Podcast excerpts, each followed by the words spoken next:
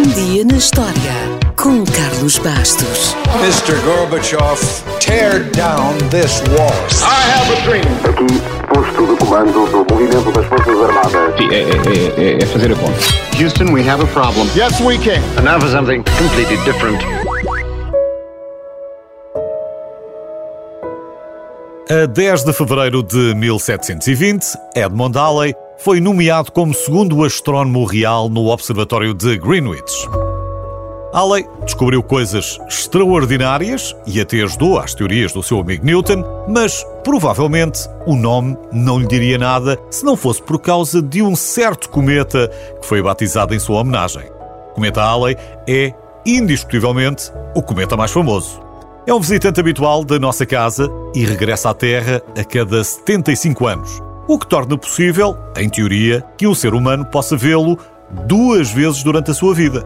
O cometa recebeu o nome de Halley porque foi ele que examinou relatos de cometas que se aproximaram da Terra em 1531, 1607 e 1682 e concluiu que esses três cometas, na verdade, eram o mesmo e estava tão convicto dessa conclusão que previu que o cometa voltaria em 1758. Halley já não estava vivo, mas, de facto, o cometa voltou e esta descoberta fez com que o cometa recebesse o nome de Halley. A primeira observação conhecida do cometa Halley terá ocorrido em 239 a.C. na China e é provável que na Babilónia e na Grécia também tenham dado por ele nos séculos seguintes. Mas ninguém ligou muito. Só se voltou a ouvir falar dele pouco antes da invasão de Inglaterra por Guilherme o Conquistador em 1066. Os cometas na altura eram vistos como um sinal divino e anunciavam um grande desastre ou uma grande mudança. Guilherme acreditava que o cometa anunciava o seu sucesso e tinha razão, foi ele que venceu a batalha. Essa batalha foi imortalizada numa das tapeçarias mais importantes da altura que sobreviveu até aos nossos dias e lá está o cometa também. À falta de fotografias, um tapete servia muito bem. E quem diz um tapete diz um quadro. Acredita-se que a passagem do cometa Halley, em 1301, terá possivelmente inspirado o italiano Giotto durante a pintura da Adoração dos Magos. Obviamente não há certezas, mas a sua estrela de Belém tem muitas semelhanças com o cometa. Por volta do século XVII, a astronomia começou a mudar. 20 anos antes de Shakespeare nascer, já Copérnico teorizava que era o Sol e não a Terra que estava no centro do universo. E a astronomia devia interessar a Shakespeare, porque em Júlio César também ele escreve sobre cometas.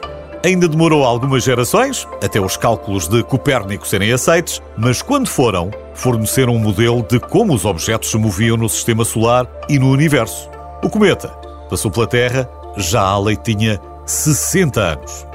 Halley apresentou as suas teorias afirmando que o cometa voltaria em 1758, mas obviamente que seria impossível para ele voltar a vê-lo, já estaria morto. Porém, a sua descoberta inspirou outros e a cada viagem os astrónomos viram os seus telescópios para o céu para observar a aproximação da Halley. Já agora fica a saber que Mark Twain, o autor das aventuras de Tom Sawyer, terá dito: Eu vim ao mundo com o cometa Halley em 1835 e espero sair com ele no próximo ano. Efetivamente, Mark Twain morreu a 21 de abril de 1910, um dia depois do cometa ter saído da parte de trás do Sol. A última vez que o cometa Halley esteve aqui foi em 1986 e está previsto que volte em 2061. Portanto, ainda tem tempo para economizar e para comprar um telescópio.